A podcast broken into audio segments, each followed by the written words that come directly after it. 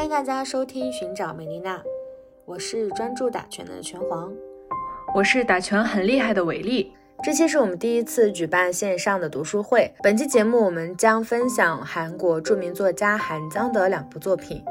分别是《植物妻子》和《素食者》。韩江于1970年出生在韩国光州。2016年，他凭借小说《素食者》获得了布克国际文学奖，是首位获得该奖的亚洲作家。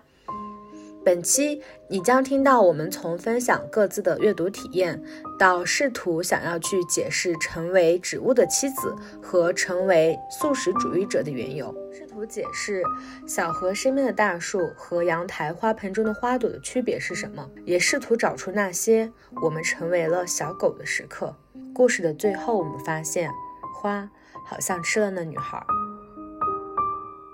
您可以在小宇宙、Spotify、苹果 Podcast 搜索我们的节目，同时呢，也欢迎关注我们的同名公众号。我们将在六月四号晚上八点举行六月读书会。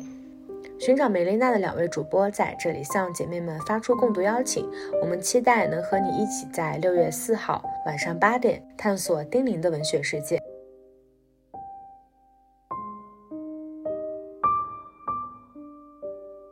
伟丽，我们俩先分享一下，我分享《植物妻子》，你分享《素食者》吧，因为你不是最近才看完《素食者》吗？对，其实最近也就是昨天还是前天刚看完《素食者》，其实我还挺喜欢这本书的，因为一开始，尤其是呃前几个故事吧，前一个故事。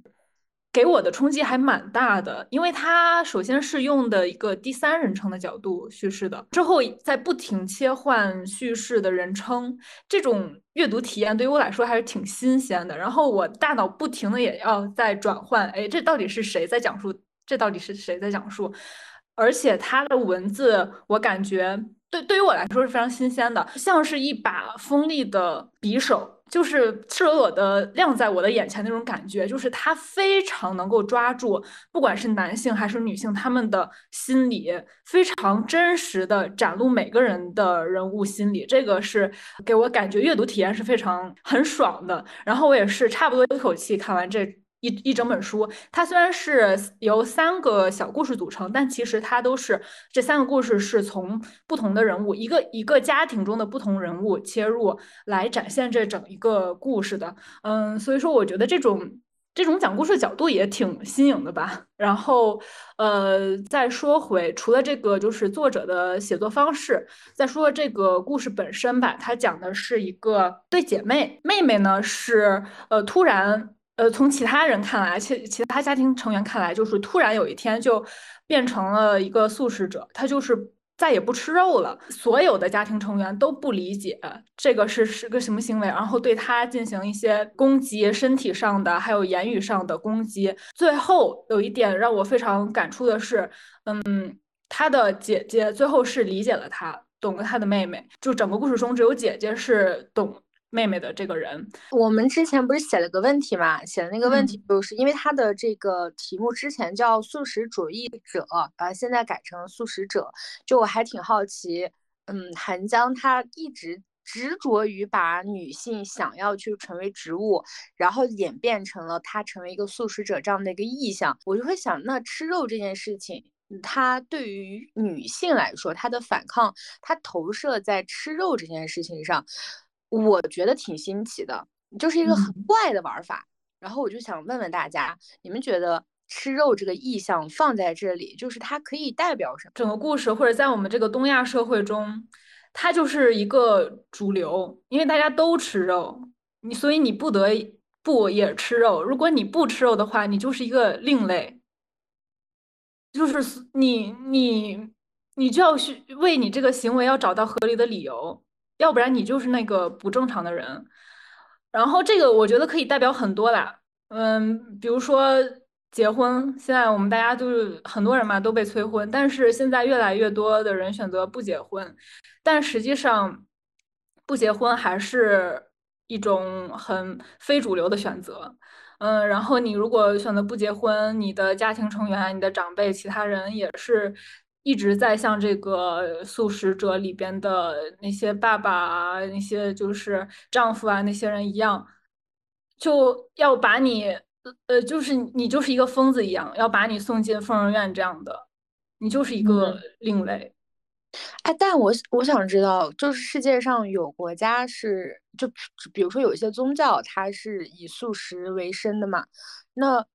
它会形成一个比较大的影响力嘛？比如说，在是有这样的群体存在的吗？有哎，印度教就是不能吃肉，他们是不能吃牛肉，还是直接就不能吃肉啊？呃，应该是也是分不同的派别吧，应该是有不能吃牛肉的，然后也有不能吃肉的。因为我之前让我想起来有一个印度同学，他特别好玩。他在印度国内的时候是绝对不敢吃肉的，在自己的家里边。然后他出国了之后就 各种吃肉，就跟我们说肉这么好吃，为什么不吃呢？然后但是他说他在家里是绝对不敢吃的。嗯，明白明白。我之前听了一个播客嘛，然后他们也是在聊这个韩江的这个作品，然后他们提提到一个点，我还挺赞同的。他们说他们这个就这个可怕的家庭氛围、可怕的家庭结构中，他爸爸是掌握那个绝对话语权的那个人，因为他是越战老兵嘛，从小就是在这种。这种对他们这种进行强权的一个教育下长大的，韩国的宗教也蛮多的。它好像确实，比如说有一些佛教或者一些我们不太清楚的宗教，它是可以，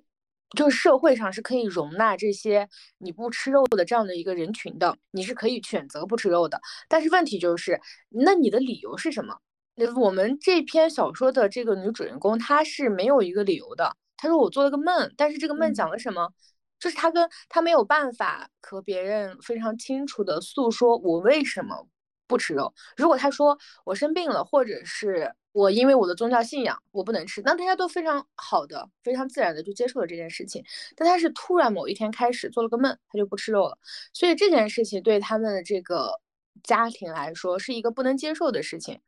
所以我会觉得。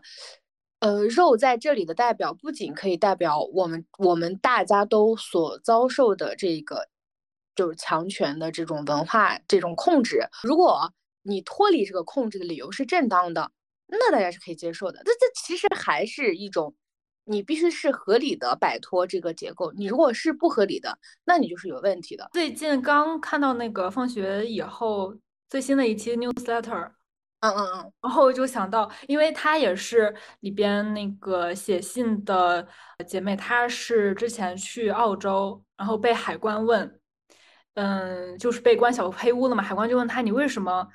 来澳洲？为什么之前就在是什么东南亚的某个地方就待了一周还是什么？为什么这次就是没有计划的就来澳洲呢？然后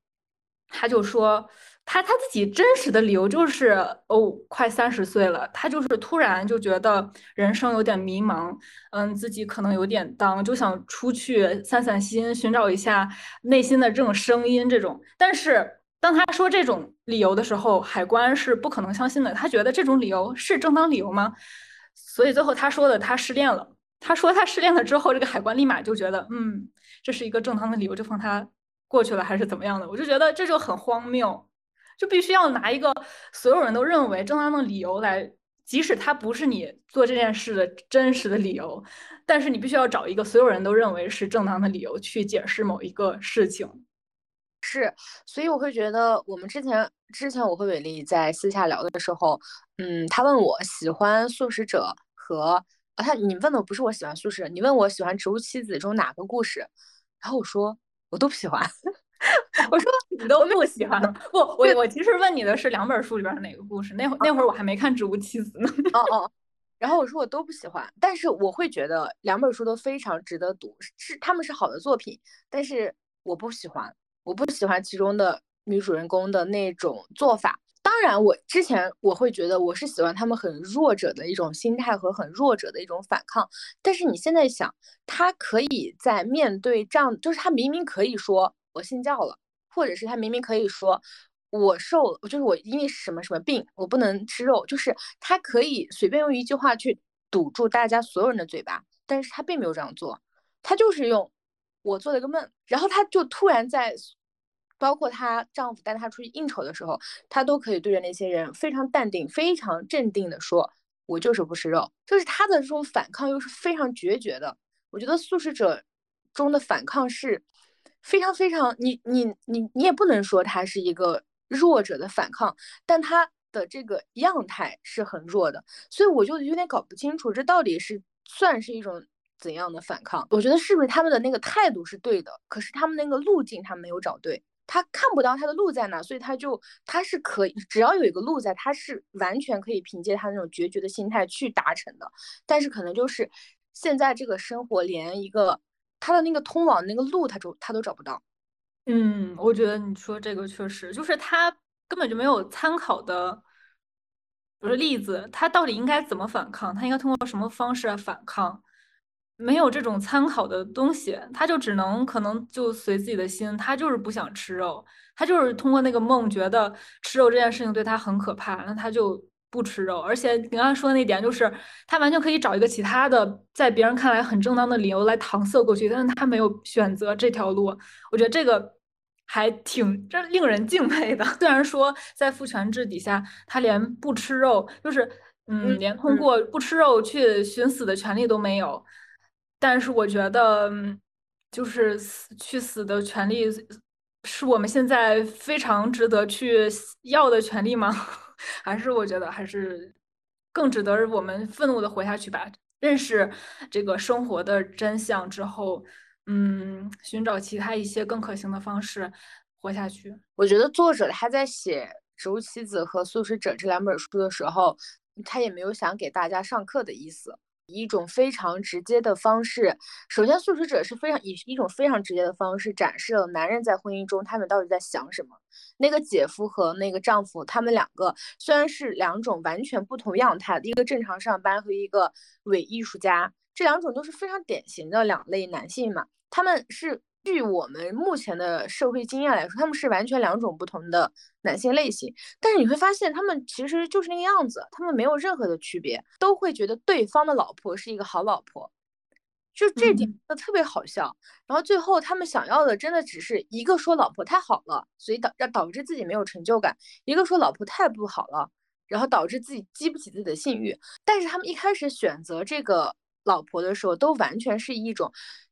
没有爱情的，没有人，没有人在选择婚姻的时候，男人哈，没有人在说我要一个有以爱情打地基的这样的一个婚姻，他们没有在思考这件事情。我觉得他是一种非常直接、直白的方式告诉了我们男人在想什么。之前伟丽还说，嗯，他有个朋友之前觉得以为韩江是个男作家，然后我一开始觉得，哦，我觉得他写的东西好像确实有点，但后来我立刻反应出来，我说不可能的，我说男作家是绝对不可能写这样的婚姻故事给你看的。男作家他绝对不可能写这样的女性故事给你看的，他们绝对不可能那么清楚直接的告诉你男人在想什么。嗯，对，而且你能从他的文字中能感受到，他其实是一种女性视角，即使他是以男性第一人称写的，就是他能，就是他把女性其实放在一种，我说是素食者里边啊，他是把女性放在一种就是很圣洁的。地位上，就是他是就是散发着光芒那种感觉。他不只是就是体弱，我感觉他是整个人是崇高的。就是男作家是不可能这么呃叙述女性角色的。而且其实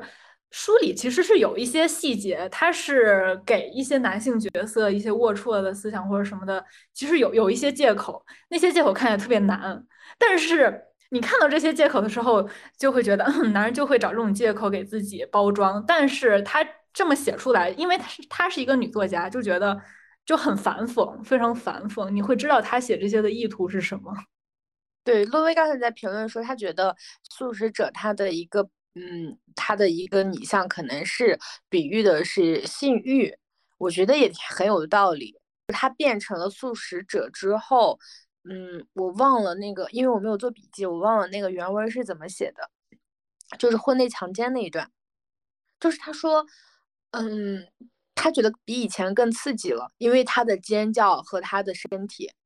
我会觉得这件事情特别的，真的特别的反粉，就是你你他完全不在意他的妻子在经历一个怎样的搏斗，或者是他的生活状态是怎么样，他在意的只是你变成这样，我。我我都没有办法吃早饭，我的性欲都没有，没有人可以满足我，好吗？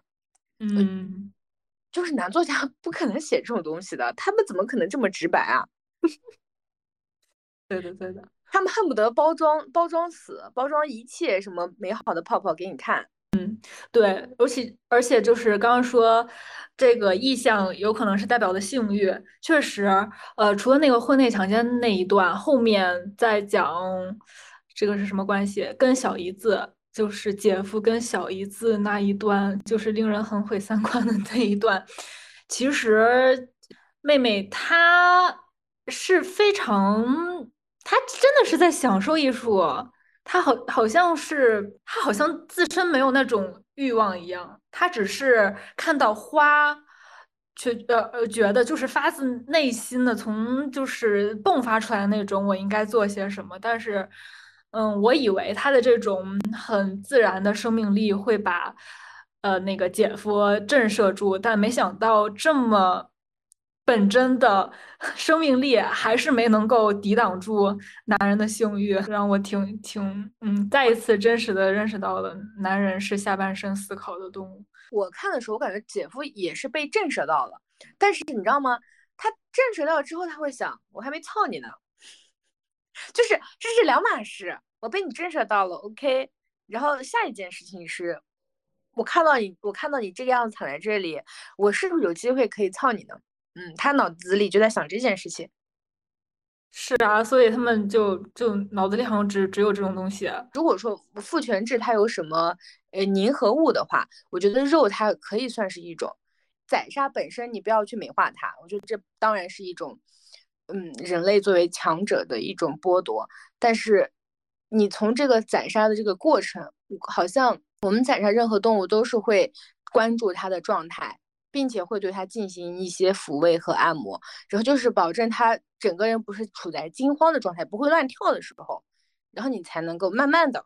而且你是需要有专人的，不是那种屠夫啊，就是你需要有一个，就是比如说他会念一点东西的人，然后你才能够把他叫过来。就是不是不是你自己在家你就能够宰杀你你养的那些小动物的，这是绝对不可能的。但是但是我又想到一个很讽刺的事情是什么呢？我好像这个我我要再去确认一下啊，我之后再去确认一下。就是想到有一些研究研究的是，呃，动物呃动物被宰杀时的状态会决定它的会影响它的之后的肉质就入口的口感。就感觉人类去关注动物宰杀的状态，还是为了它之后好不好吃。我感觉我好像也听过这种说法，哎。但是有的人也觉得，你都既然都把动物杀了，你还在乎它什么什么的，就很怎么说呢？道貌岸然，或者说你在那个宰杀动物的时候，在那儿怎怎么怎么样，是不是为自己的这种杀戮行为找一些合理化的什么的借口？觉得这这个都是。这种话完全是狗屎，好吧？你你你杀人的手段有非常多，那为什么刑法要规定不同的杀人手段？你用不同的，你以特别残忍的手段杀人的话，你是有可能判处死刑的。如果你只是把他，嗯，吃药把他弄死了，那你可能说你是肯定不可能让你到让你到死刑这个程度的。那同样都是杀人，你以特别残忍的手段和以平和的手段，那肯定是有区别的。嗯。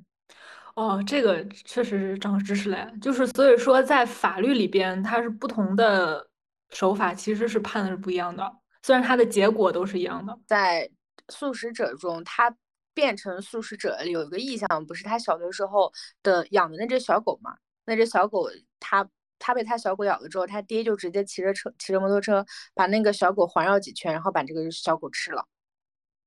就是。我会觉得他之所以写出来这样的故事，我觉得他，嗯，包刚刚我们不是提到素食，它可能是可信有关的嘛。然后觉得从这个意向出发，如果我们认为他是因为小的时候这个意向导致他不吃素的话，我觉得那这个意向可能和性欲就是没有关系的。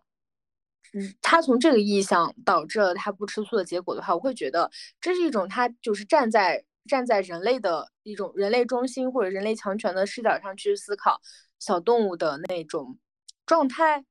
就是体察到弱者那种状态，或者是我觉得他他同时随着他的成长，随着他长大，他可能更加能够体体察到当年那个小狗的状态是什么。可能他也有非常多小狗那样时候，就是他好像在某个底节点和小狗成为了同样的人，就他也没有办法去掌控自己的生活，或者是他好他好像也被人拖拎在摩托车上拖了几圈儿。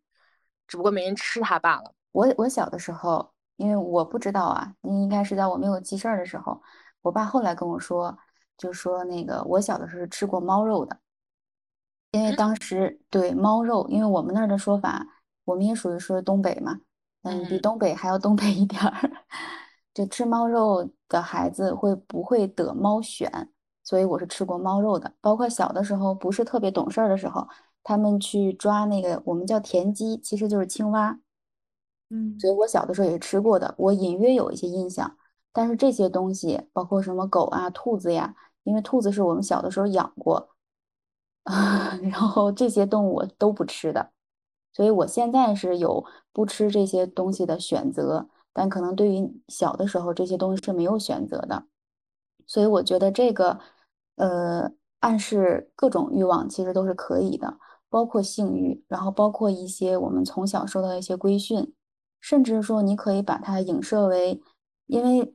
我认为是没有一个人是因为吃素吃肉这个事儿才去到他最后，嗯，直接面向死亡这么一个结果的，所以一定是比这个事情更重大，然后更严苛的一个选择，才让他走向死亡。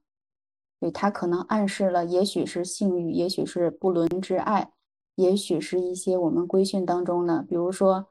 呃，如果啊，我生活在一个 比较封建的家庭，可能我现在的选择也会，嗯，要么就是，嗯，呃，呃，无不自由，无宁死的一个状态。我觉得刚刚洛威说的那个小的时候被家长在不知情的情况下喂了猫肉这个事情，就和他在小的时候面对那种大家都在吃狗肉，然后他也要吃的这种状态，就是我们都没有一个反抗或者是选择的基本权利，我们都是被他们家是这个父亲。父亲作为一个强权的代表去，他都不是一种规训，他就是一种这种是直接就是一个一条死命令。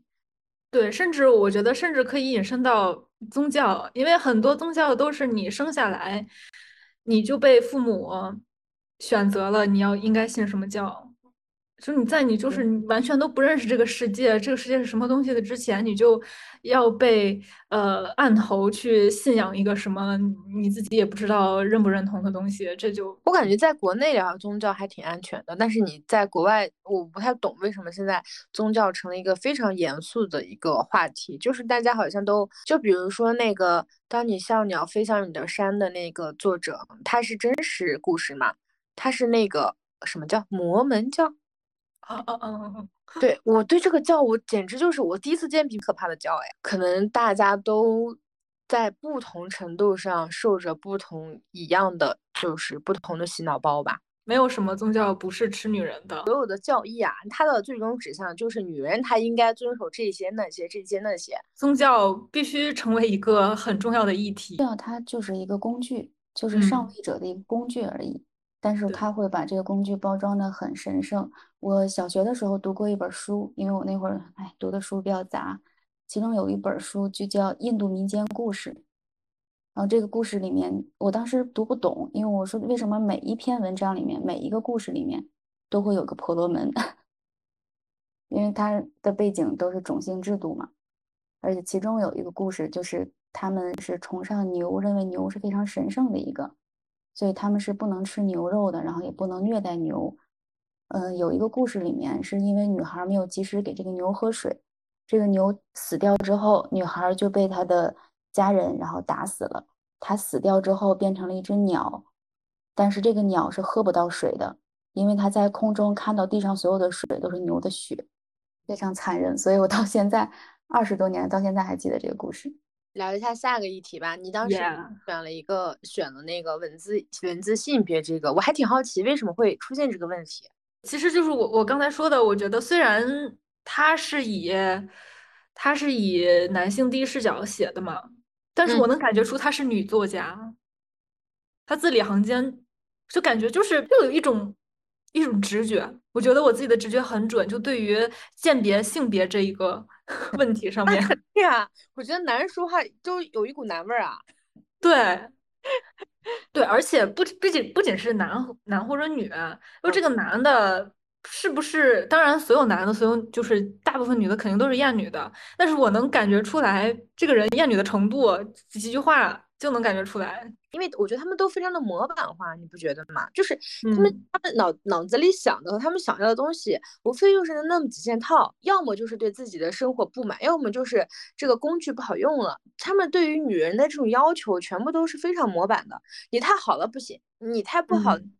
你你天天满足我也不行，你满足不了我也不行。所以我会觉得这本书肯定不会是一个我喜欢的故事，但我会觉得它作为一个。女女性发现自己状态，我之前也说，我说我觉得这本书，它这两本书，它都不是一个教育你的这个心态去书写的，它就是写女性她在这个社会中的状态到底是一个怎么样子。我觉得你，因为我非常清楚我在社会中的状态是怎么样子，然后我再去看这本书的时候，我就会觉得，嗯，其中的女女女主人公的选择，我是觉得。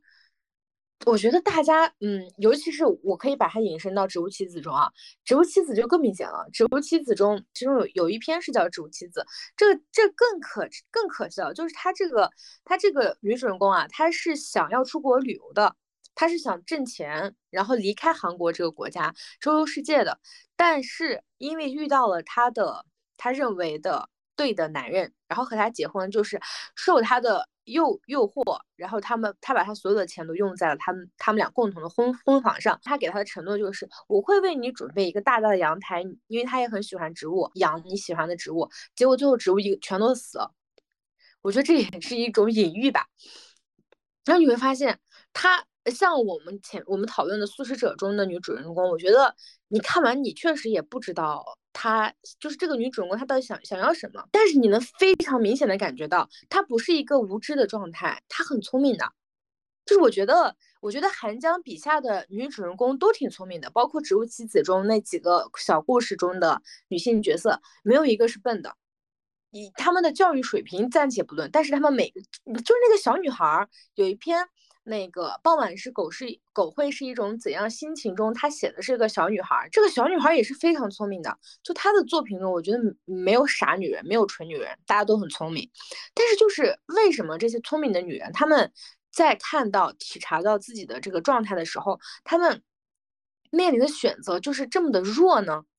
她们为什么就是逃脱不出这个牢笼呢？我觉得这是我的一个。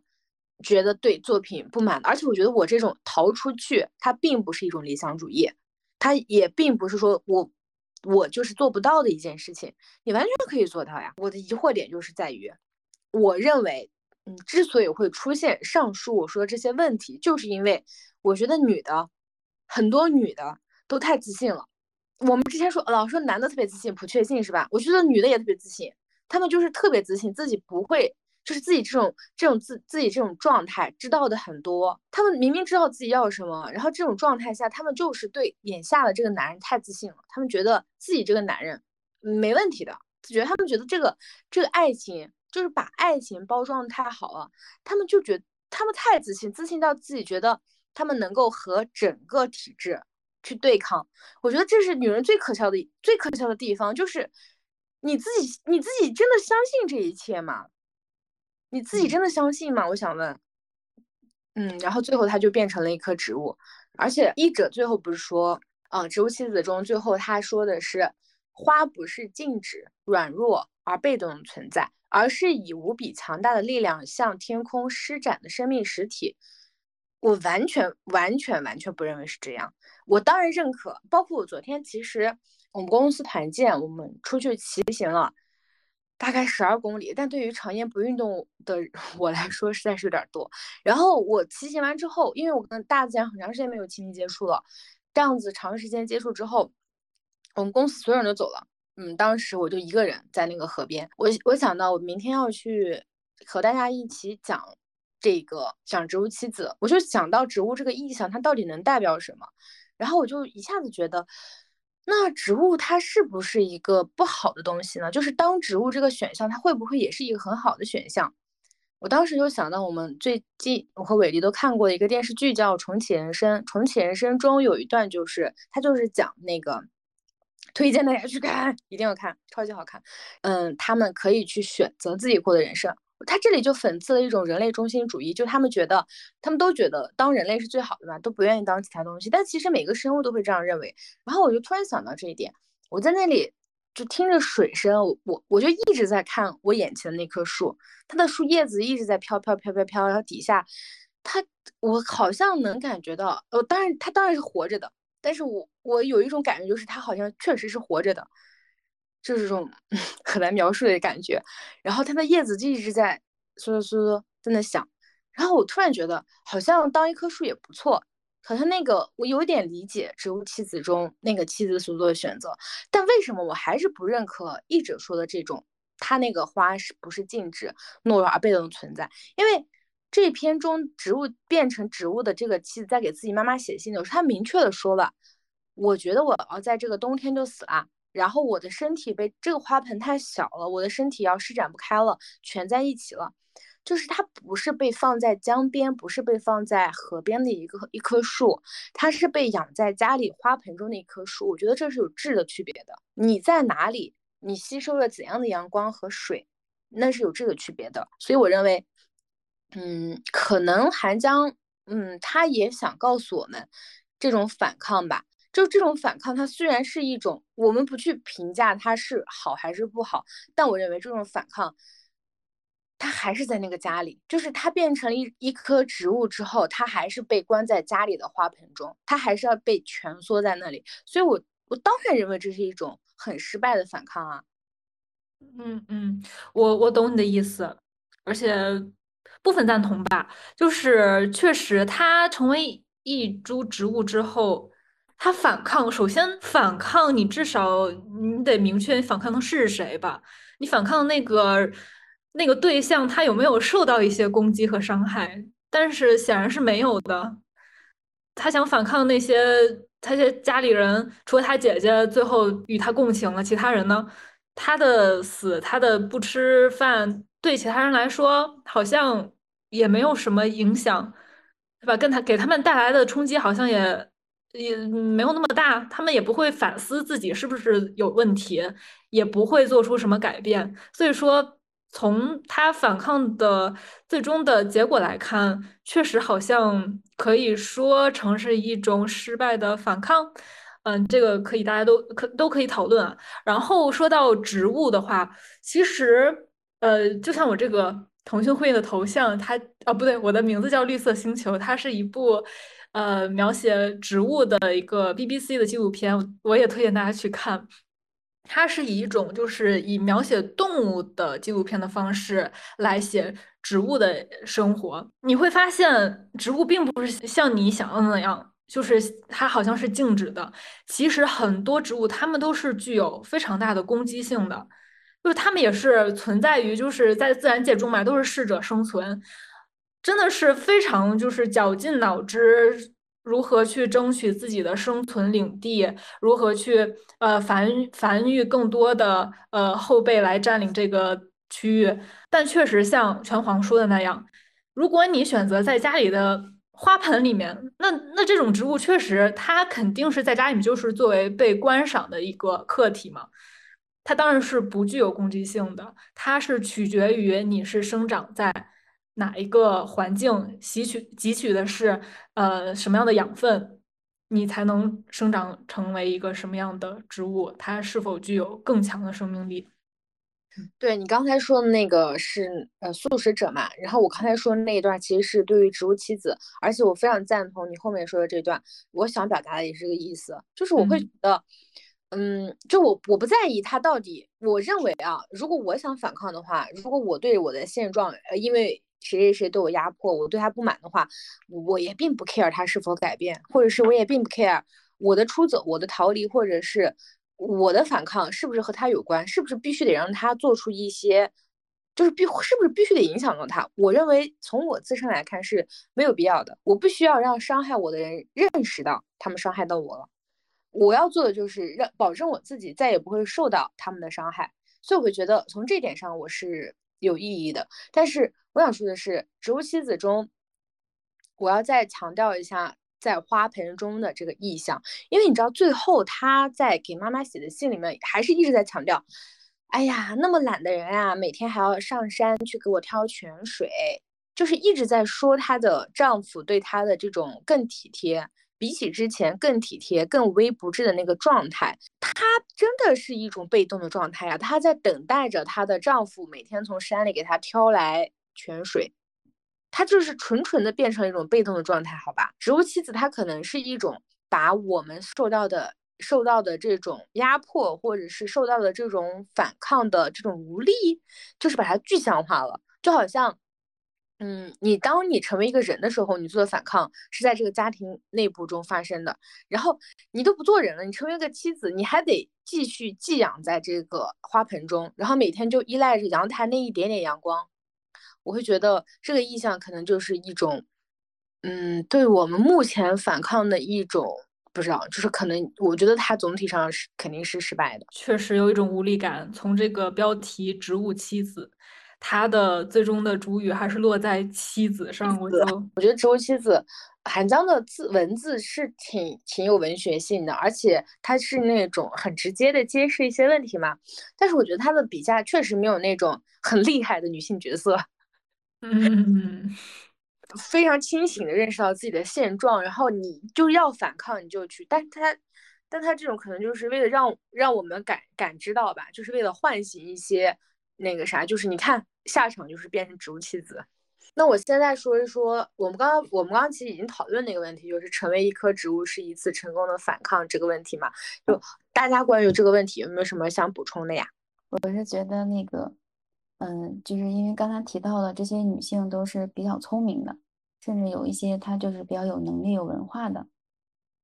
所以。就是经常啊，你们吵架的时候可能会经常开一句玩笑也好，然后或者吵架的时候也好，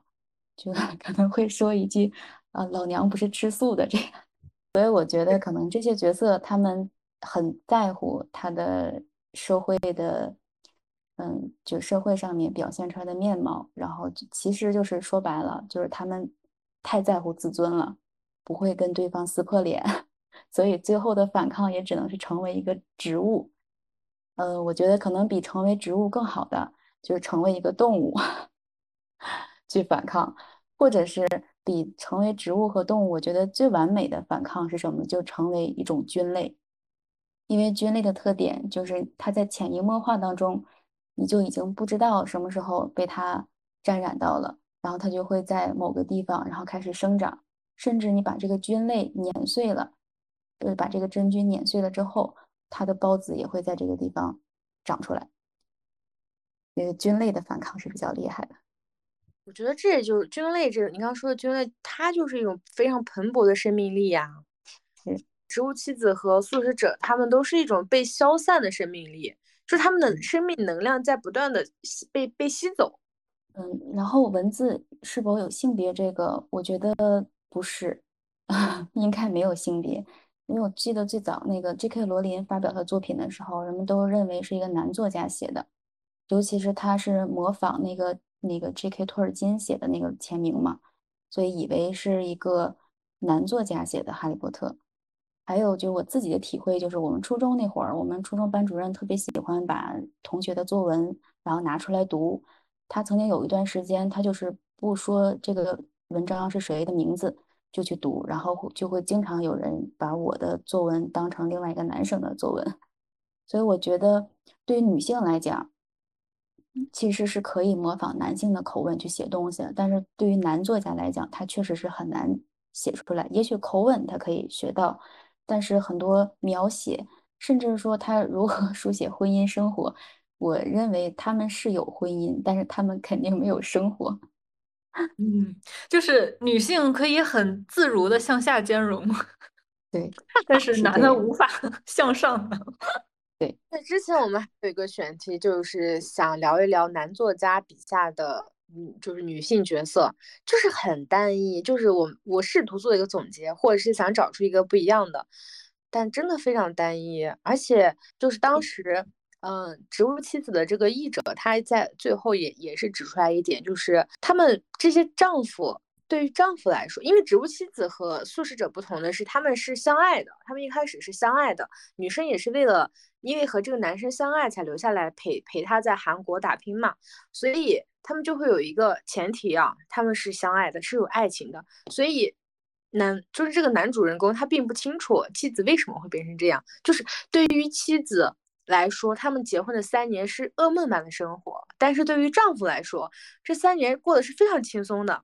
就是你会发现，他们对于这个婚姻生活的感知，这种巨大的差别，很多文学作品中都有这样的意象，就是他们时时刻刻，对吧？对，时时刻刻中的那个，但我啊忘了叫啥，一开始是打算在那里结束自己的生命的。你像那时时刻刻中的，其实时时刻刻也是三个不同时代的女性面对同样的困境时做的不同的选择，对吧？然后，但是像我们刚才聊的那个，他打算到宾馆里度过自己的一天，然后并且想要在那里面结束自己的生命，但是他没有结束，就反而他他是反正就是活到最后啊，他最后就是抛弃抛抛弃了自己的丈夫和儿子，一个人就是到别别的地方、别的城市躲得远远的去图书馆，因为他很爱看书，到图书馆去。虽然虽然电影和小说都没有描述他那段生活。但我们可以想象，一个热爱读书，在家里不能看书的女生，她到了，她找到了一份在图书馆的工作。我觉得这对她来说，就已经是莫大的幸福了。但是，很难很难有女性真的做到离开自己的家庭。所以我真的觉得，家庭它就像真的就是像一根爪子抓着你嘛，就没有办法让你逃离嘛。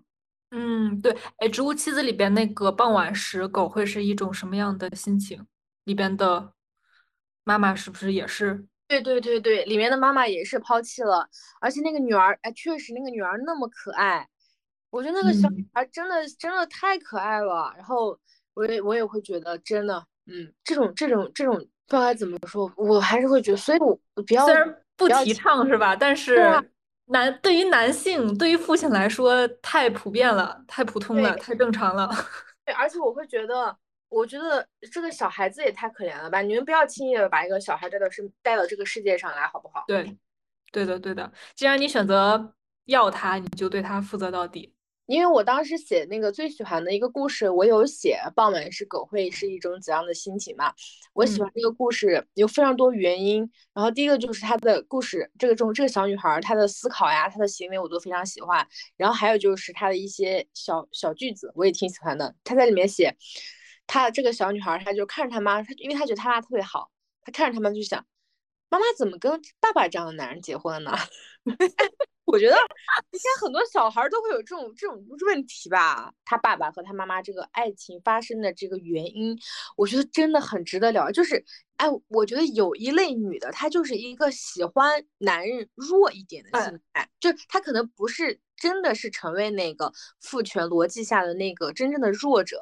但是她就是喜欢男人示弱的那一面，哪知道男人就追求你的时候给你示一次弱，你就你就因为这个点就要跟他一辈子吗？当时那一段写的就是有一，就是他问妈妈你为什么要和爸爸 在一起，怎么喜欢上的时候，他妈回答说有一次爸爸哭得很厉害，一直以为你爸爸是冷血动物，可那次居然哭得那么伤心，从那时起就喜欢上你爸爸了。我觉得女人就是太爱当妈了。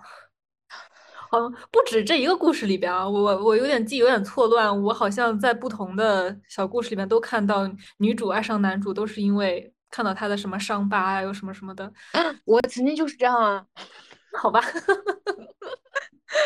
真的就是就是喜欢一些出其不意的伤痛，就是尤其是那种原生家庭很惨痛，然后或者是又又如果是那种既没爹又没妈，简直就是过。就是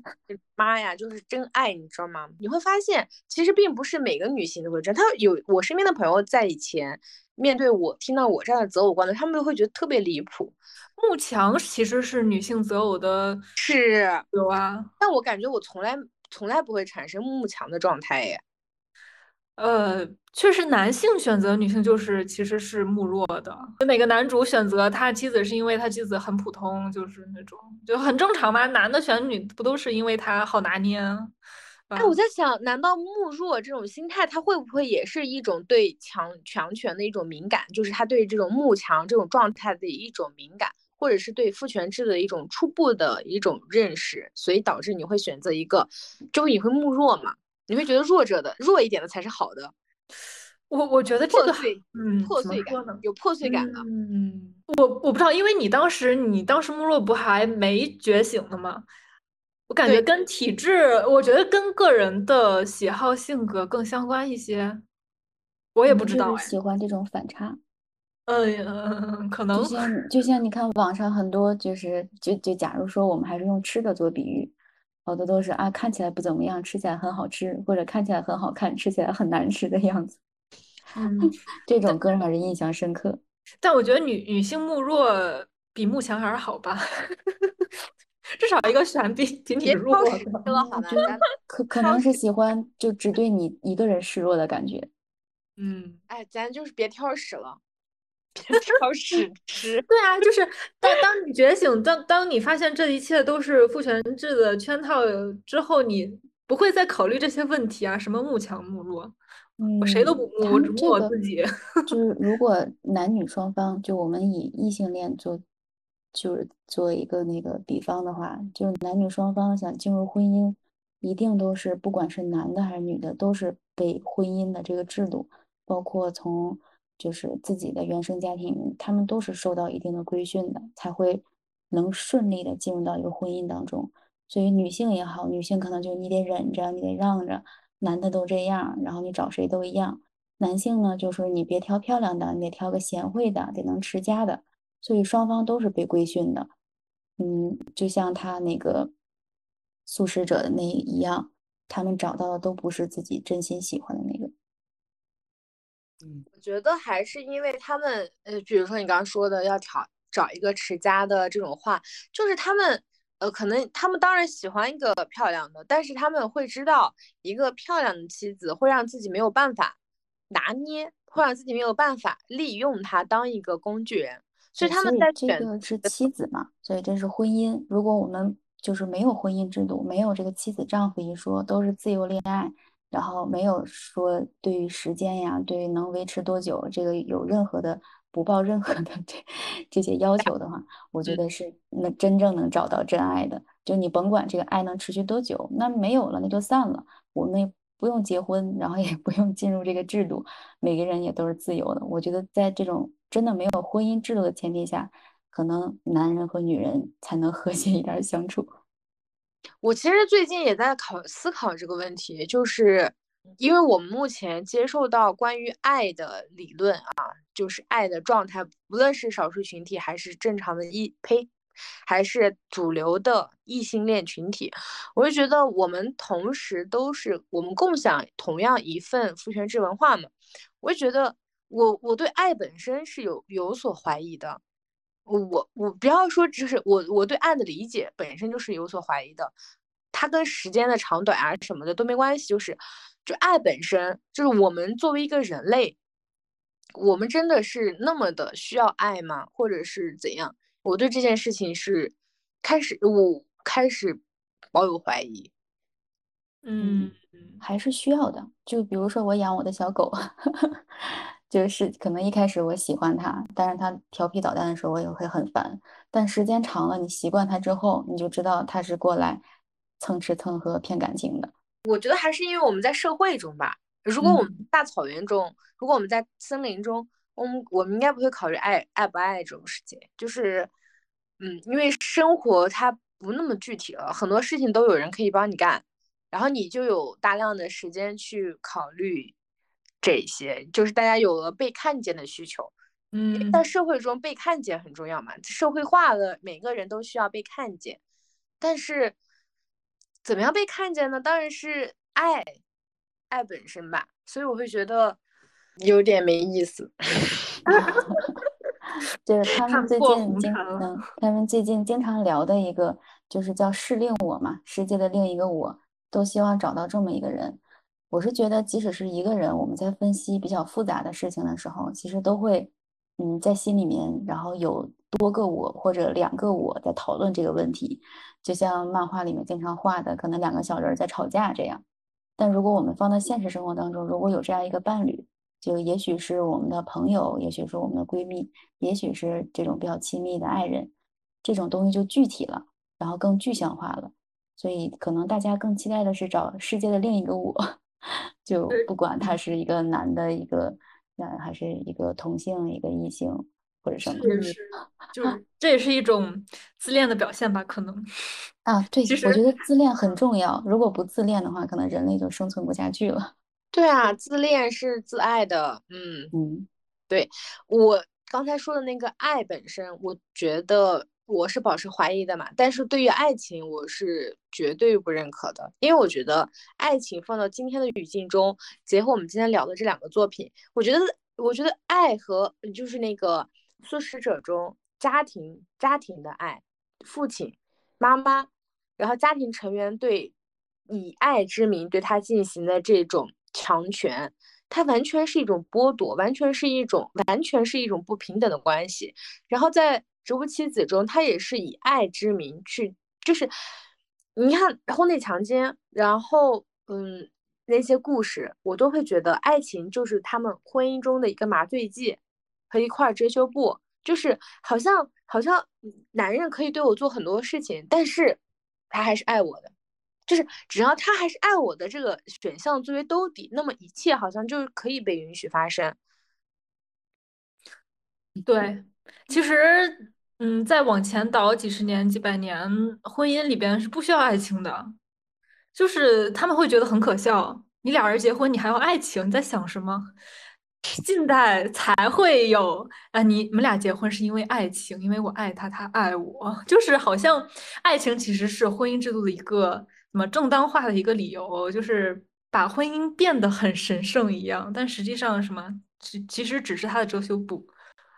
但我觉得大家在结婚的时候，真的知道真真的是因为爱情吗？我不认为。我现在看很多人结婚，我完全不认为他们是因为爱情结婚。哎，我觉得大家都不知道在背后算计了多少遍呢。是，但是他们不可能这么讲出来的。是啊，就是啊，就是我觉得女女的比较容易相信爱情这一套，但是我认为还是。比较少的吧，就是大家在结婚的时候，真的是在背后不知道算计了多少步。但是男的就更别说了，我不相信有男的是不算计的进入婚姻的。哇，男的可比女的会算计多了。之前我忘记是反正分享的一个视频，一个男的主播在那儿教。其他的一些男的怎么算计？呃，先娶到女的，再把他那个什么家产什么转移到自己的名下，哇，一步一步的复杂到算计到我都没看懂。嗯，也挺好的。我觉得现在能够出现这样的课程呀什么的，大家知道男的在想什么，有这样的作品能让我们看到真实的知道男的在想什么，可能也能破除很多女性的滤镜吧。毕竟我们还是生活在一个爱男的世界，你你没有办法去。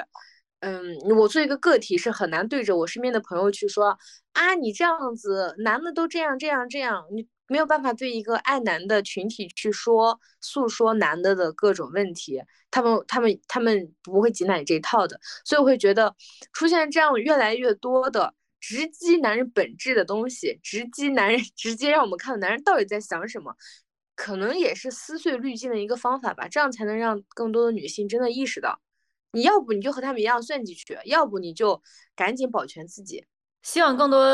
的女性阅读这种书籍吧，但是不能只只止步于阅读，还要思考，再带入生活中。我是因为在微信读书上看的嘛，会有看到一些评论，觉得这只是书里边写的，它不是真的。他 们他们不信，这也没办法，那就只能尊重祝福了。我觉得韩江的作品本来就很意识流嘛。他作品本来就特别意识流，他指向的问题可能看似也不是很明确。我觉得可能还是因为大家，嗯，尤其是嗯，有一些有一些人他是比较年轻的，比如说二十岁出头，他可能对于社会经验的和那种女性，她作为这个社会的中的这种感知是比较弱的。当他真的作为一个某个形象，比如说棋子，他就能够。认识到他在这个家庭结构中的关系是地位是怎样的，嗯，我会觉得很正常吧。毕竟，哎，还是因为我们是在一个暗男世界嘛，我们就得先接纳这一套，先认可有这样的人存在。而且还是，嗯，我觉得我们之前好像还是比较那个啥的，就是因为这些事情还是有点就是不开心的。但是我感觉我现在状态有比之前好很多，就是我在面对一些非常具有男权思想的女性在对我进行说教的时候，我可能第一时间不是因为她说的某句话感到生气和难过，我可能第一时间就想到这个人好可悲啊，他满脑子都是这种想法，就是可能。先站在对方的立场上想，他到底是遭遇了什么样什么样的规训，才能让他说出这种话？我可以跟大家分享一下，反正咱这儿也人少。就是我，我上个月入职了一家新公司嘛，然后在这个公司中，呃，有一位小姐姐，其实我挺喜欢她的，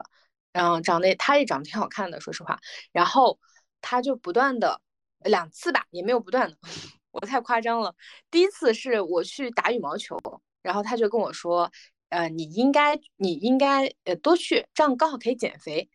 我当时没吭声，但是我觉得他不应该说我应该减肥，就是我觉得没有人应该对别人说应该减肥了这种话。我觉得，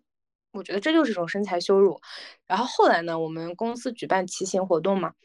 然后那当天风很大，然后他就说，他说我，他就说我，他就是指明的说我，他说，哦，是因为我当时问他，我说今天。我们会不会顺着风走？他说不可能的，今天咱们可你们可能会逆着风走。他说到时候你就知道你体积大，呃，就是会不好骑，然后怎么样？然后真的哈哈大笑。然后我们公司剩下的也还有两个小姐姐，她们都没有说话，然后我也没说。当时的那一下是我我被我被我诧异的不知道该说什么，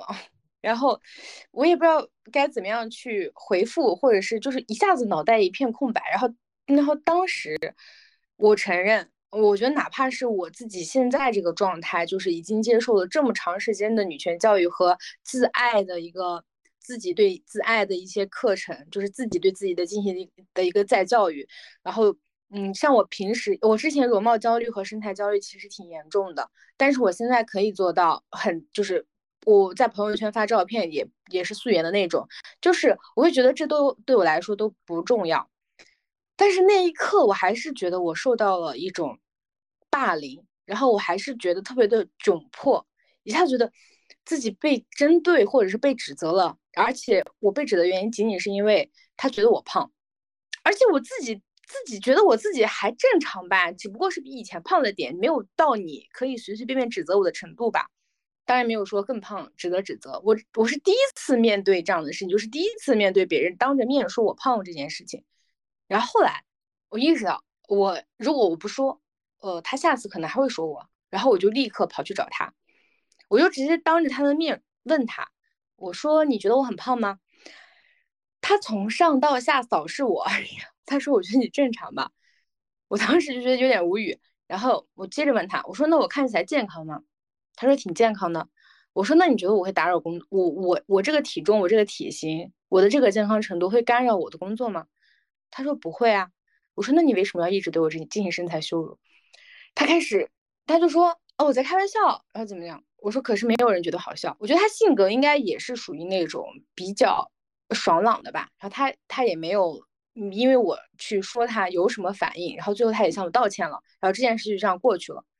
但是我会觉得以前我绝对不敢这样的，我绝对不敢当面跟人家说我哪里哪里不舒适，所以我会觉得。我们打拳怎样被别人怎么样污名也好，或者是嗯看了书或者是怎样，我觉得一定要运用在我们的生活中。我们一定要让那些嗯，我也不想给他冠以什么的刻板印象吧，但是我认为他的男权思想确实是有点重了，因为他也告诉他说他也觉得自己很胖，其实他人特别瘦，他说他也觉得自己特别胖，他以为这种自嘲呀什么的是没什么的。然后我就跟他说，你可以自嘲，但你没有必要说别人。然后每每个被嘲笑的当事人并不会觉得这件事情很好笑，然后我会觉得我线下这样子做了一次这样的事情之后，我下午骑车我就觉得贼爽，就是我会觉得他以后再也不敢这样说我了，嗯，这件事情就很爽，真的很棒。拳皇他跟我讲这件事情的时候，我首先是被他能够当面跟当事人讲这件事情的勇气。有被震撼到，因为我是从来，就是因为可能我有一点逃避性人格，就是不太敢跟人直面说一些可能会令双方都呃有点尴尬的事情。但是，但其实这并不尴尬了。明明是他先挑起这个话端的嘛，所以首先这个勇气就很值得鼓励，还有赞赏。嗯，因为你这样说，你是帮助他的呀。你这样说了之后是帮助他了，要不然他以后还会得罪更多的人。对啊，就是而且对，然后我的反应就是这个人好像呃情商、智商都不太高的样子。你帮到他了，让他成长了，嗯，很棒。也是知道了。好，我一直在跟他强调，我说我说男的就不会焦虑自己的身材，我说你也没有必要焦虑。然后我就告诉他，我说我不想当美女。他说可是你的五官很好看啊。我说那又怎样？我不想当美女，我也不想减肥。我说我不想减肥，就这么简单。我觉得我现在挺健康的。然后他就以一种嗯，就是我捉摸不透的表情。然后他他就跟我说。他每天都被人说胖，我说那你应该好好的看一看你的环境是是不是有问题，就是为什么会让为什么要让别人一直说你胖呢？而且怎么怎么现在这个社会怎么怎么会存在？所以我会觉得是不是是不是她男朋友老说她胖这样子，要不然谁谁会一直说别人胖？我妈，我妈哦也有可能小到大一直嫌我胖。哎，你都瘦身高了，大姐。就他就很怕我发胖，他觉得我一发胖就整个人就臃肿，就不好看了。哎，就是这个社会吧，这个白白幼瘦审美的社会的问题吧，怎么说呢？就是每个人都不知不觉的被洗脑了，而且就是凭什么？其实胖瘦都只是形容词嘛。但是由于这个整个社会的价值观，我们给予这种中性的形容词赋予了不同褒贬义的性质。就是瘦，我说你好瘦啊！如果是在一个比如说唐朝，嗯，以胖为美的这个社会，那我会觉得我被我被冒犯。你是在我说我什么？我说我那个不好看啊什么的吗？就跟现在一样啊，就说胖，其实也只是可能形容，但是会觉得被冒犯，这是社会的话语问题吧？对，所以我觉得我们看书一定要把东西落在实处，就是我会觉得。我反正在看这两部作品的时候，我就会觉得我不要当这个女主人女主人公，尤其是我们一开篇，呃，当时人好像没进来，我们在讨论那个《植物妻子》中，我最讨厌那篇就是在某一天，而且你知道，我之前是很向往编辑部的生活的，对，然后我看到那个在某一天的女主人公，她其实是一个编辑，然后那个，嗯，男主人公他是一个，他是个送货员。然后，呃，这就是为什么我一开始说，我感觉她的这个女主人公大部分都是很很早会的，很有智慧的，是知道很多的人。就是他们其实目标呀什么的，他们可能本人也处在这种混沌的状态，但是他们对于社会现实是敏感的，他们知道自己的位置是在哪里的，他们没有那种很天真的那种状态，他们是知道自己的那个地位和那个位置的，所以他们才会那种。迷迷茫吧，我不太懂啊。然后他在写这个的时候，我实在是不知道这个男的到底有什么魅力啊。又反正就是看描述也很瘦啊，也没有对你很好啊。然后你出轨就出轨就出轨吧。然后人家他把他的逼捅了好多下，然后啊受不了，痛死了。然后他还跟他在一起，后面才分开。我觉得妈呀，你们，而且他还不怪他。就是他的朋友，对，这个是最让我抓狂的。他由于他是第一篇，导致我这整本书就真的很难读下去。我就觉得你不怪他，你你你只出过，你只是出过出过轨了，你杀人了放火了，人家捅你逼，你不怪他。就就这本书，我我在微信读书上画的最多的就是笔记，就是画完一个句子，句号。句号，句号，句号，或者是换一个句子，问号。我这是 excuse me，这是怎么能够做到的啊？他都对你那样了，你还原谅他，你还爱他？Oh my god！我真的希望所有的恋爱脑都看看这个这个这本书，行吗？就是就是看，就是我我觉得恋爱中人或者是恋爱脑的女的，她女性啊，她很难跳出这个环境，就跳出这个。两性关系去看待自己的关系，他们总是给自己添加太多的粉色滤镜或者是粉色泡泡。就你跳出来，你你看一看，你正常看一看，你觉得你在处在一个怎样的环境、怎样的关系中？我觉得很离谱哎！你是一个，我觉得很多女的她都丧失了，哎，咱是个动物哎，咱人类好歹是个动物吧？你都丧失了动物的本能，人家攻击你的时候，你连一个躲避或者是反击的本能你都失去了。有点太离谱了吧？对啊，所所以就是可能，就我们也是今天刚刚说的一个问题，就是面对家暴还有这种婚内强奸，女性该怎么做呢？滚啊，让他滚啊！就是你不结婚就不会有婚内强奸，也不会有家暴。对，不不组成家庭就没有家暴。就是首先，首先你就已经排除了来自家庭内部的这种隐形的非常多的暴力，你就已经排除了。对，我觉得除了呃可以多阅读这样的小说之外，还可以看一看法律相关的法律，你会知道法律是怎么保护家暴的。对呀，你你结婚了之后，你被打了、被强奸了，你就真的没有办法了，都没没有办法维护自己的权益。OK，那你查一查，你看看你判了几个婚内强奸成立的，看看怎么判的，看看看了解一下我们这个。国家的运规则不要就是，嗯，我觉得是，我觉得大部分的女性她还至少，我觉得大部分女性都没有达到韩江作品中女性的状态，她们知道 太少了，就是她的她的人物是那种知道的太多嘛，我觉得大部分的女性可能对于男性这个群体还是知道太少，了解太少了，嗯，滤镜太太厚了，然后我会觉得我们刚才说反抗的时候，我会觉得。他们，嗯，这些知道很多的女性啊，她们就是那种不假思索的就接受了命运的安排。就比如说结婚啊这些，她们就是，嗯，好吧，那就结吧。然后，嗯，觉得是自己的日子过得很惨，怎么办呢？然后就待在家里想啊，就变成了一朵花儿。就我想，我想提一个关于这个家暴的这个问题，就是其实家暴这个，我因为我不知道你们大概是什么年龄，但是应该在我们父母辈那个年龄，这个还是挺常见的。啊，因为至少在我周围，这个还挺常见。是的，只不过只不过在我们家里面不会出现单方面的。如果是出现家暴，那一定是互殴。所以受这个影响，就是我我就是想，如果真的在亲密关系里面有对方，然后对我有这种暴力行为的话，那我肯定是就是宁可同归于尽，我也绝对不会忍受。我也一定是互殴的那个。我觉得千万不要为了个男的把命搭进去。妹妹，这只是开玩笑，因为不管是说所谓的家暴也好，婚内强奸也好，这个事情一旦发生了，你怎么做其实都没有什么可做的了，因为你容忍它发生了。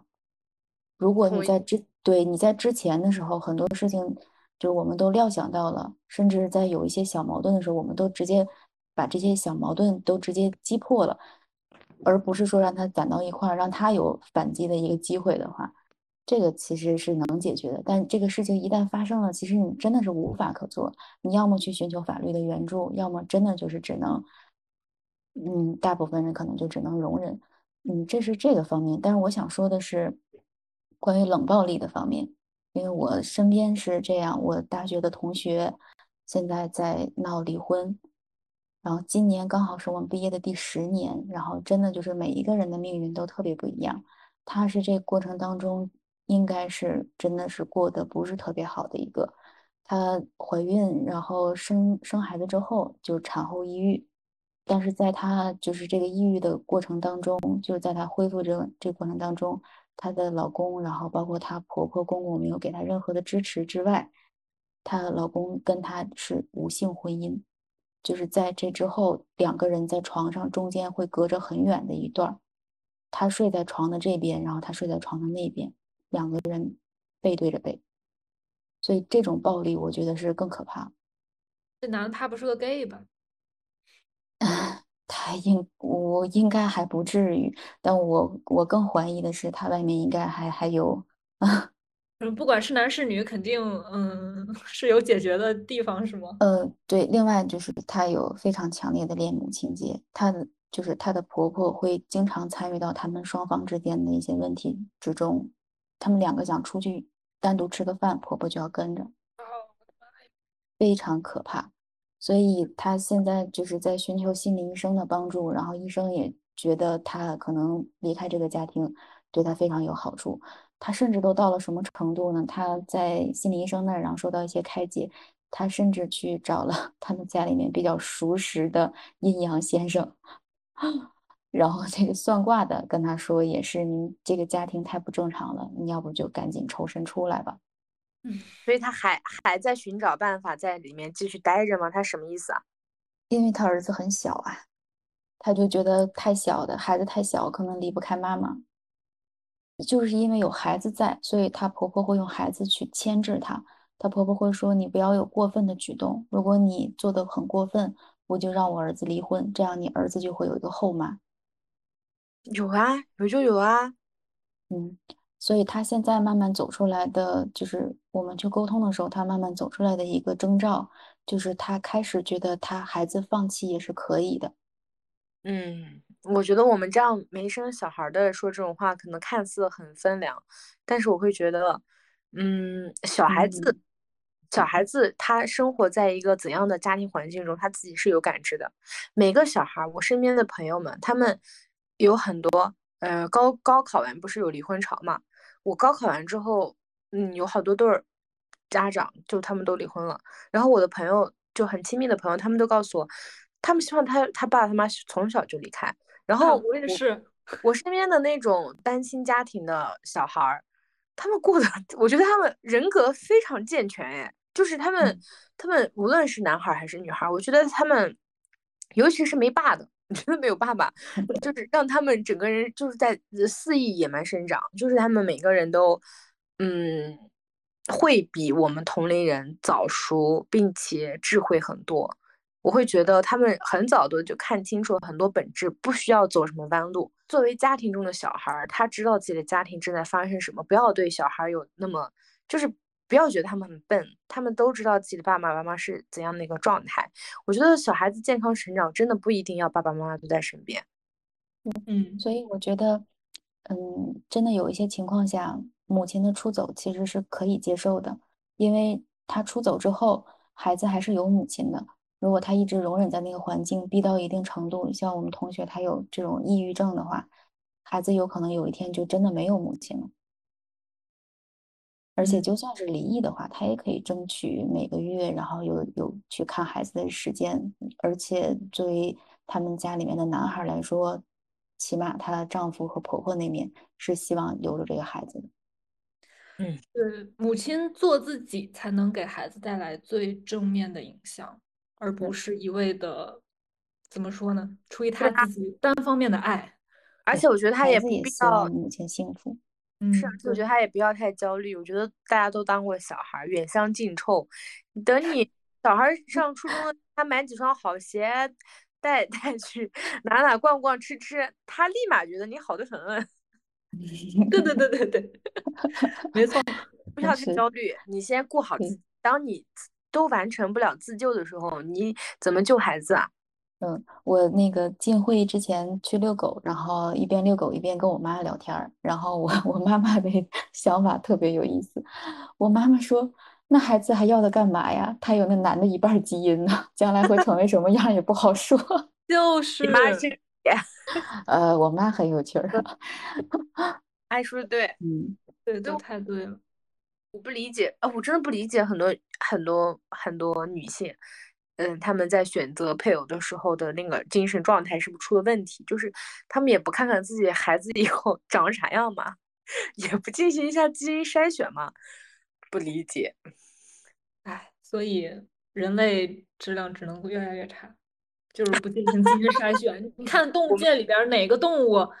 不是女的挑男的呀？不是挑那个长得好看的、强壮的？只有人类，哎，无语。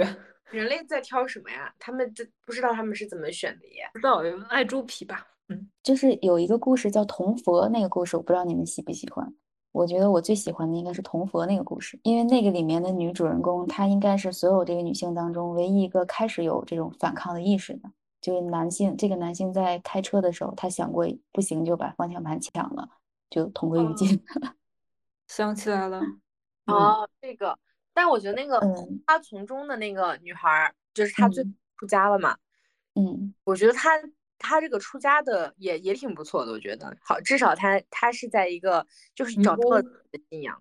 嗯，但是很消极。对对对对对，但是我觉得至少比他待的那个家好得多。呃，不，同佛这个女性，我觉得这个女主人公我最喜欢她的一点是，他从一开始就知道这个男的是什么样，就知道他是一个纸老虎，而且到后来这个男性在其他就是他的那个小小三儿 那，然后受挫之后，他回来了。我觉得女主人公就是可能会更把他看得很低，就不会把他像他工作当中那些人，包括他那些粉丝一样，把他看得很重要，把他想象的很好。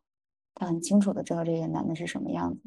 我觉得如果这个婚姻这段婚姻当中，可能这个女性还好拿捏一点，把这个男的好拿捏一些。觉得铜佛中的女主人公，她至少是切实的，也也算是获得了一点利益吧，就是她的。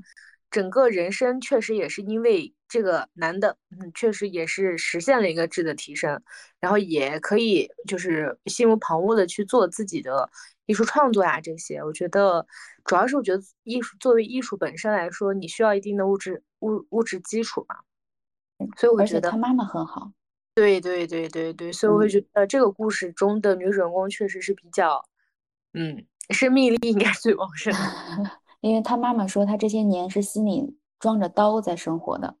就带着恨意去生活的。然后到他年老的时候去画菩萨像，相当于他他把这个事情释怀了，然后打算就是放下了。我觉得这个，嗯，这他的他的妈妈这种想法是可以理解的，就千万不要很年轻的时候，然后就把很多事情就放下了，然后就特别 佛系了。哎，我觉得啊，同佛不知道你玲你看没有？我觉得同佛中的女主人公有点像黄阿丽那个写的那个剧的那个角色，但是没有。我不得不说，我看了，但是我我可能是一目十行看的，就是没有入脑。我觉得那个女主人公和黄阿丽写的新剧中的那个角色有一点点像，因为他们好像都是受着妈妈比较严苛的这种管控下长大的。哦哦哦，我想起来了，哦对。对，然后东亚东亚妈妈哎都这样形象，然后但是她自身的就很争强好胜，就是一刻都不放松的那种状态。嗯，跟同佛中的女主人公还是挺对哦，是的，是的，而且他们都找了一个很窝囊的老公，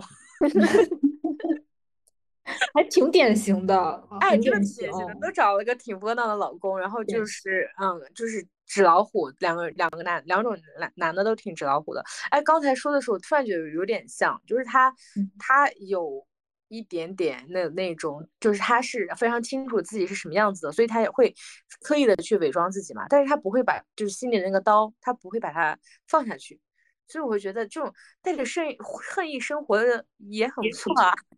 我我特别喜欢这一段，就是这一段，然后我特意画了线，就是说他们经常吵架。但是吵完架之后，这个女主人公自我的感觉是她会变得异常冷静，甚至希望她干脆死掉。然后若遇到她录完节目该回家的时候，已过一小时还未回来，我发现自己竟盼望她遇到什么事故。对这样的自己，我感到惊讶不已。然后想象着自己穿校服的样子，心里会莫名的感到舒服。哦，这一段我也画了。嗯，这个太可爱了。嗯，对对对。男的听到我们三儿这样说，真的要吓死了，太可爱了。那最好是能吓死啊！这这呃，倒也不是啊，这我觉得很能理解呀，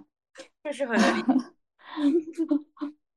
我觉得处于婚姻中的女性有这种想法，好像很真实又正常。对，那个李轩很好，他的老公 今天入狱了嘛？还不是今天入狱，就是之今天发了很多，我看很多微博都在发，然后我看有一条评论热评第一吧，好像就是在说。又有钱又又有孩子，老公不在家，这不是美好，这这是向往中的生活吗？中中年丧哦，不对，中年老公进监 进监狱，嗯，挺棒。而且《同伙》里面这个女主人公，然后她还会对身边的男孩子，然后产生特别强烈的兴趣。我觉得这个很好，说明他的思想是自由的，他的恨都是自由的。那些要求女性就是身体要滑溜溜呀，这些，哎。我们女的也想滑溜溜的男的，好吧？就是有人愿意给你滑溜溜吗？一身的毛，谁愿意给你剃毛？所以我觉得这个这个作品，如果是同佛当中这个男性，他遇到了一个女性，他开始穿短袖，然后开始暴露自己伤疤，我觉得他可能会认为，如果他遇到这样一个女性的话，那个可能才是他的真爱。嗯，但是但是问题在这个男人身上，因为他不敢暴露出来。而这个女主人公，她甚至想把她的衣服扒开。但我觉得女主人公也是烦他的身体的吧，最后也是，是她烦他的身体，但我觉得她更烦的应该是他的虚伪。嗯，确实，所以所以她有想把他扒开的冲动，其实就是给了他这个机会，但是这个男的实在是 不值得。因为他，因为因为你知道，我觉得是这样，我觉得男的他根本不在意我在伴侣中的形象是怎样，就是我可以给你扒开，但是没关系，就是这是很正常的，就是你对我的这种评价，我根本不在意，就是我当我把你对就对着你把我的衣服扒开的时候，我收获的评价，他对我的影响力是很低的，但是当我。真的可以穿着短袖出现在公共场合的时候，我接受的是整个社会的审视，就是我根本不在意一个具体的女人是怎么审视我的，我在意的是社会对我的审视。嗯，在于来自同性的审视。对，包括他后面选的那个女的，不是也？我记得是不是选的是一个还蛮有背景的女女生啊？我觉得如果是一个像她这样的普通女生，在意就是不在意她。嗯，就是或者是在意他哦。如果是像她这样一个普通女生在意她身体的那些伤疤的话，她可能不会这么生气。只不过对方是一个略有背景的女孩子，她很漂亮。对对对，她又很漂亮，又是一个略有背景的女孩子，所以她才会更更加的那个，因为她以为她自己拼搏了这么多年，我可以对抗这个审视了，但实际上我还是对抗不了。他去直面自己，他他他没有办法去直面自己的这些问题。我就是在看这两本书的时候，然后心里面一直就是想到了一首歌，啊，就跟背景音乐一样，就是陈粒的那个《易燃易爆炸》。然后歌词里面讲的女性，然后就像这个作家笔下的女性一样，要我阳光，还要我轻佻又下贱，戏我哭笑无主，还戏我心如枯木。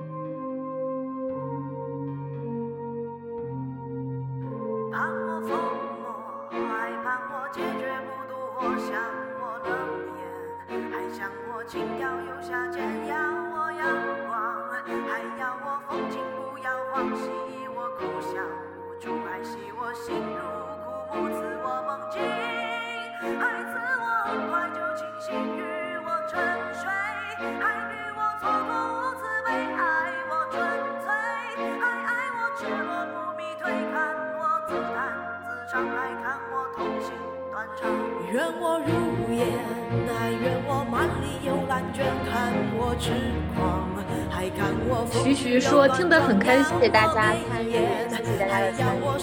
谢谢飞机的发言，谢谢飞的见证，啊，不谢，大家一起，大家一起卷起来，卷起来，卷起来，是多多看书。